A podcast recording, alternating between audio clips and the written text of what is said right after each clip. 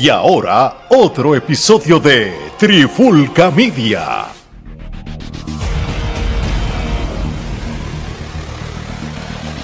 Oye, oye, oye, Alex y Geraldo de Trifulca Media y bienvenido a un nuevo episodio de Trifulca Wrestling Podcast. Este podcast específicamente es como un tributo, un especial o un reconocimiento a lo que fue en vida The Iron Chick, que en paz descanse. Este, estamos grabando esto el mismo día que falleció, 7 de, de junio del 2023. Este, un, realmente esto es una de las leyendas más importantes en lo que es la historia de la lucha libre moderna en general. Este, murió con 80 años. Este, y, yo creo que, Gerardo, esto es uno de los personajes más eh, carismáticos, más cartu, cartoonies. Eh, eh, es como que realmente él definió lo que es un villano que lo odiaran tanto por, por su background y por su, y por su atuendo. ¿Qué, ¿Qué, es lo que por lo menos overall puedes hablar de, de Iron Chick antes de quizá ir un poquito más, más adentro? No, haciendo eco de lo que tú dices, yo creo que fue uno de los rudos más caricaturescos este, de esa época. Yo creo que hasta cierto punto definió una época porque eh, vivimos esa época de estos villanos que pues obviamente siempre eran extranjeros, siempre eran bien este, eh, como que más allá de, ¿no? Exagerado, su, su atuendo, de la manera en que se comportaban, los promos que hacían.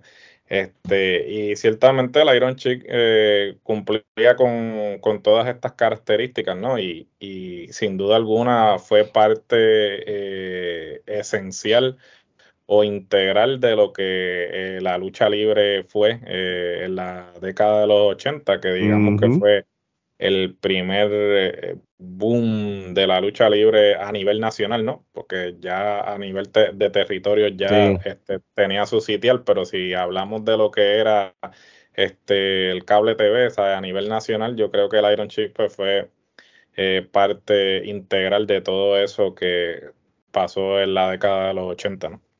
Sí, y, y realmente la carrera del este como tú dices, los 80 fue, vamos a llamarle ese pick grande en esa era cuando él fue el campeón mundial de la WWF antes que Hulk Hogan se lo quitara.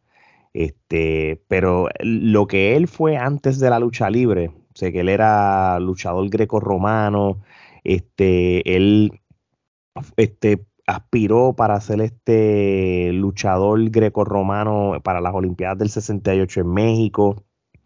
Este, él, realmente, él era, ya, ya era un atleta desde joven, este, y, es funny porque cuando si tú ves las fotos de él de como atleta en, los tiempos de los 60, eh, él, no se parecía, era otra persona, y realmente era un hombre bien fuerte. Obviamente uno lo que se acuerda es lo último de él, pero si tú te echas para atrás en el tiempo, como él era, como tal, este, él era un tronco de atletas, él, lo que era, lo que era todos estos eventos de eventos mundiales, en lo que era la, la lucha greco-romana, en las categorías este de under 18, eso lo que son de, de teenager hasta los 20 años, él, fue hasta medallista de oro en ese tipo de, de, destreza como tal. Y de hecho, en cuestión de lo que fue la, las Olimpiadas, Después de las Olimpiadas del 68, que él se muda a los Estados Unidos, él fue hasta, hasta asistente eh, y coach para el equipo olímpico de los Estados Unidos en Múnich en el 72. que él,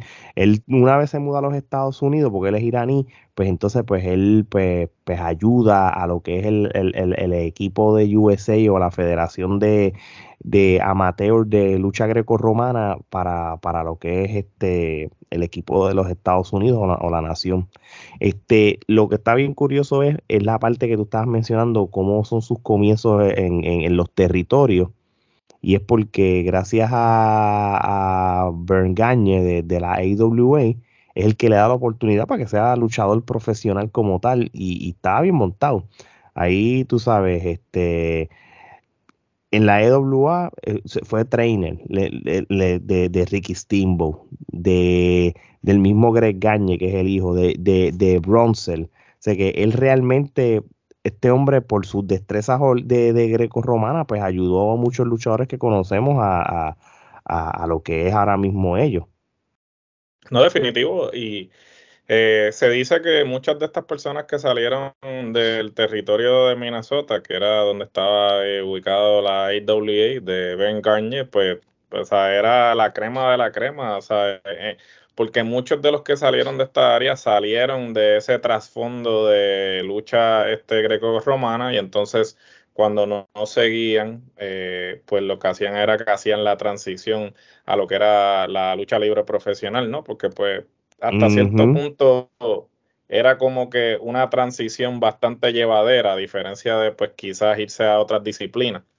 Y no, él pues obviamente tuvo la oportunidad de sí, de, entrenar a, muchos también. Este, estuvo en la misma clase inicial con estrellas como lo fueron este, obviamente Ric Flair, eh, Ricky Steamboat, eh, y, y, ahí es donde empieza a trabajar ese gimmick eh, que eventualmente pues se convierte en el Iron Chick, ¿no? Porque ahí es que pues él cambia su aspecto, empieza a tener este, el bigote este, pues que se convierte en una marca de lo que era su gimmick, ¿no? Y pues ahí es que él empieza como que a, trabajar el personaje y pues este pasa por lo que es la este WWF, luego pasó por Jim Cocker Promotions, eh, Mid South Championship Wrestling de Florida, Georgia Wrestling, luego entonces en el 83 que hace su regreso nuevamente a WWF y entonces ahí es que pues se corona campeón y pues eh, el resto es historia, ¿no? Porque yo creo que todos los documentales que yo he visto de Hulk Hogan, este, pues le atribuyen el nacimiento de Hulkamania a, a este evento, ¿no? A, cuando Hogan derrota al Iron Sheik para coronarse campeón. Eso es como que el suceso que siempre eh, ponen como punto de partida para este, que Hulkamania se convirtiera en lo que eh, se convirtió. Y pues, eh, por malo o por bueno, ¿no? Este, siempre va a ser parte de la historia, ¿no? Este, no creo que tampoco este, sea malo, ¿no? Porque pues que te asocien con la estrella más importante de, la lucha libre no debe ser malo. A la misma vez siempre se, siempre se cuestionó si realmente eh, como él se expresaba de Hulk Hogan era, era cierto o si él era simplemente no quería salir de gimmick y siempre, siempre, siempre, hubo una duda de si, sí, siempre fue un debate de si realmente él, no, no le caía bien Hogan o si era simplemente porque quería seguir en personaje, ¿no? Y porque también esto fue algo que al, al, final de su vida fue por lo que se le, se le conoció, ¿no? Que él pues abrió un Twitter y este se ponía a estar eh, siempre eh, hablando con palabras soeces o improperios, ¿sabes? como que a tirarle a la gente, siempre como que boba, que si esto, y, y eso fue, se, se, convirtió, se convirtió en su, en su gimmick, entonces más allá de pues su personaje, era las cosas que le decían Twitter a la gente, ay, y, y siempre en todo mayúsculas, ¿no? Como si estuviera gritando, que eso también era lo chistoso de todo eso, ¿no? No, y, y, realmente el, eh, eh, eh, siempre se convirtió en una leyenda urbana si realmente el, odio hacia Hulk Hogan era cierto no, porque él nunca perdía tiempo de mandarlo para pa, el infierno o cualquier otra cosa a, Hogan en específico como tal. Este, la realidad del caso, este, a las personas que estén viendo, escuchando este episodio, hace par de meses atrás la, el, la cadena A&E del canal de televisión, porque ellos tienen desde siempre las biografías de celebridades y todo, pues llevan ya como dos o tres años haciendo las biografías de diferentes luchadores de la WWE. Y esta temporada, pues, eh, uno de los episodios fue el del Iron Chick, este, que, que casualmente, mano, es el mismo año que fallece. Y, y si no lo han visto, este, yo se los recomiendo que lo, que lo vean porque qué mejor manera de, de, de saber su historia es con personas que fueron acercadas a él y está él mismo hablando y él quizás este, habla de, de, rumores que fueron ciertos o no, como supuestamente... Eh, obviamente no me voy a desviar del tema porque realmente aquí estamos hablando de, de, Iron Chick y reconociendo su trayectoria en, la, en lo que fue, tú sabes, la, en la lucha libre, pero este, siempre se ha hablado de, de que, como dijo Gerardo, sin Iron Chick no hubiera Hulkamania, no hubiera existido lo que es Hulk Hogan ahora mismo como tal. Y, y había un rumor de que una vez Hulk Hogan se va de la AWA, la mismo, el mismo territorio de Minnesota donde estaba Iron Chick, pues este, a Iron Chick le habían ofrecido supuestamente como 100 mil dólares para que le, rompieran la pierna a Hulk Hogan en esa lucha donde Hulk Hogan le ganó el título. Y obviamente, pues Iron Chick, pues no, pues dijo que no tú sabes, este, y obviamente pues se ha convertido en, un debate si es una leyenda urbana o no, pero todo eso lo hablan hasta en el, en el mismo documental. lamentablemente pues Iron Chick pues llega un momento pues tiene sus vicios y sus cosas que quizás no lo ayudó a que su carrera en la lucha libre fuera tan larga, pero una vez pasa lo de Hulk Hogan, rápido tiene un feudo con Sergeant Slaughter que fue histórico porque eh, eh Sergeant Slaughter era villano y él se hace eh, babyface obviamente con el patriotismo del USA y, rápido se gana la fanaticada.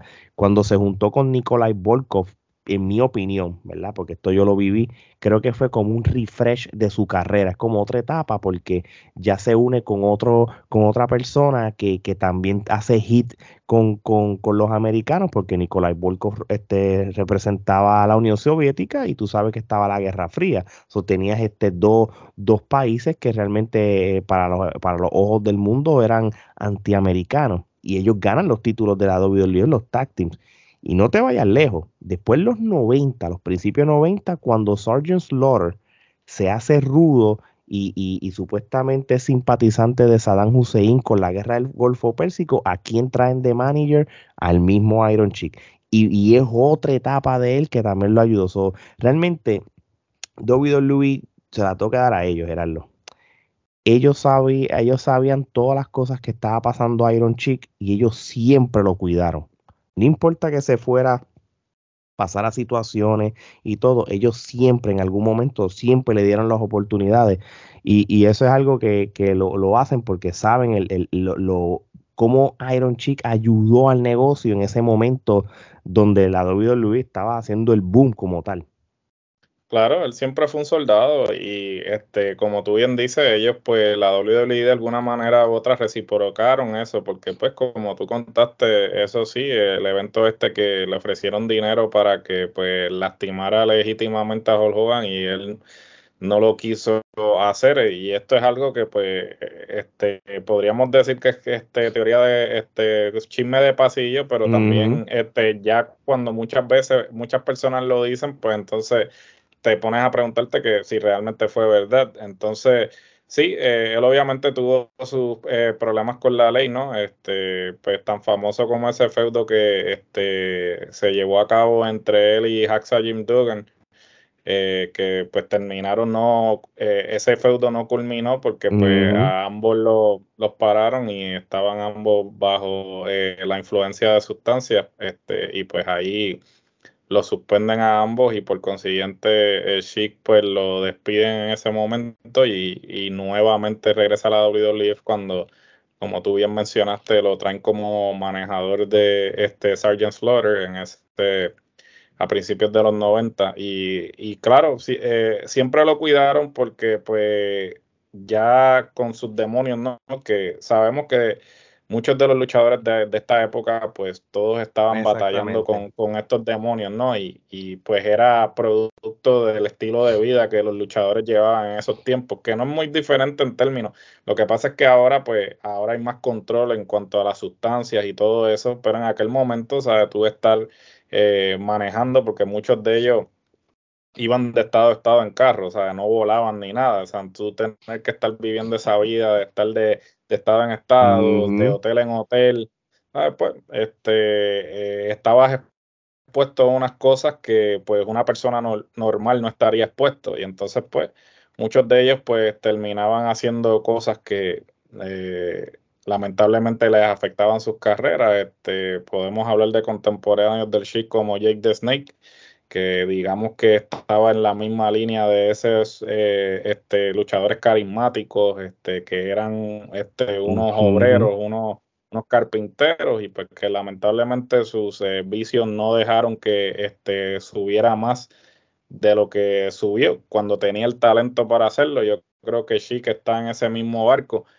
Tenía el talento, tenía el personaje, eh, tenía el carisma, la proyección, pero lamentablemente sus demonios pues no le permitieron quizás ir más allá de lo que fue, que digamos no fue una mala carrera porque eh, estamos hablando de él, ¿no? Y, y, creo que este, tú sabes cuán este, influyente o, cuán significativo fue alguien en una industria cuando todo el mundo este, habla de ti de, de, buena manera, ¿no? Y hasta cierto punto pudimos ver cómo todos los luchadores eh, y otras personas que, que, no están envueltas en la industria hablaron sobre el chic.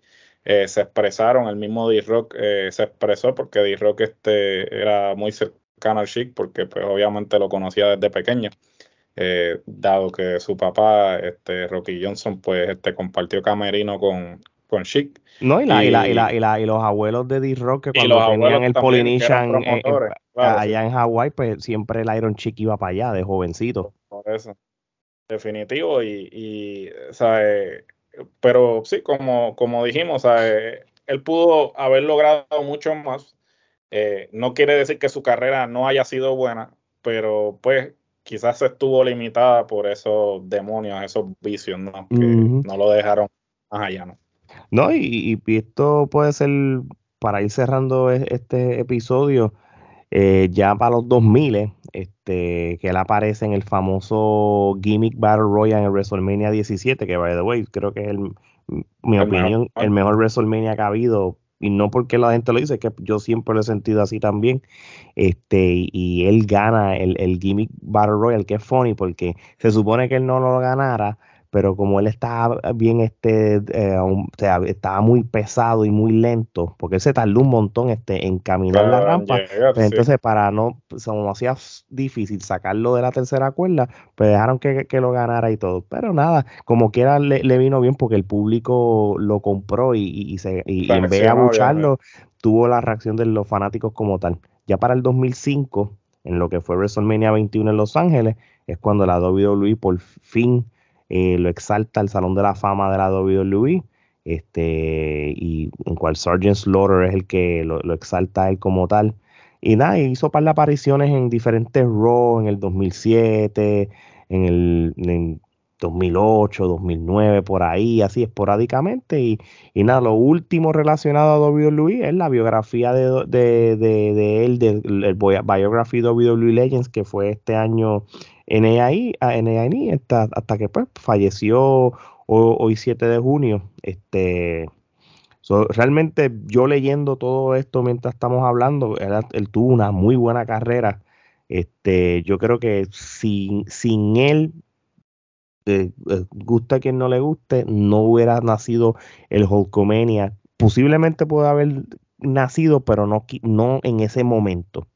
So, gracias a él hay un Hulk Hogan este, eh, y como, como un pop icon en, la, lo que es la lucha libre. Oficial. Bueno, Gerardo, este Iron Chick, este es un luchador que lo podemos poner como uno de los mejores rudos en la historia de la lucha libre. Sin duda, yo lo pondría en los primeros cinco. Pues yo lo pondría en los, primeros cinco también.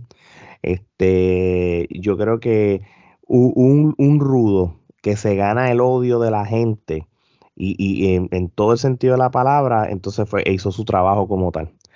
Así que, bueno, que descanse en paz, este, 80 años. Este, ya estamos, cuando uno ve que todos estos luchadores que nosotros crecimos, pues fallecen, todo el mundo va a morir en algún momento dado, uno se da cuenta todo el tiempo que ya ha pasado nosotros como fan de la lucha libre y, y, está brutal, mano, como uno, uno dice, diablo, ya murió este, ya murió el otro, está, está brutal como tal. Bueno, mi gente, creo que no tenemos más nada que hablar. Si ustedes quieren ver, vuelvo y repito, a una, última biografía reciente, pues vean la de él en E! y, creo que es la mejor manera de saber más su historia más a fondo. Así que no hay tiempo para más sigan este, escuchando nuestro en su plataforma de podcast favorito, bajo Trifulca Media, suscríbanse al canal de YouTube también, bajo Trifulca Media, en las redes sociales, Twitter, Instagram, Facebook y TikTok. Hay más información sobre nosotros, videos, noticias y, información sobre futuros episodios. Así que de parte de Geraldo y Alex, esto es hasta la próxima.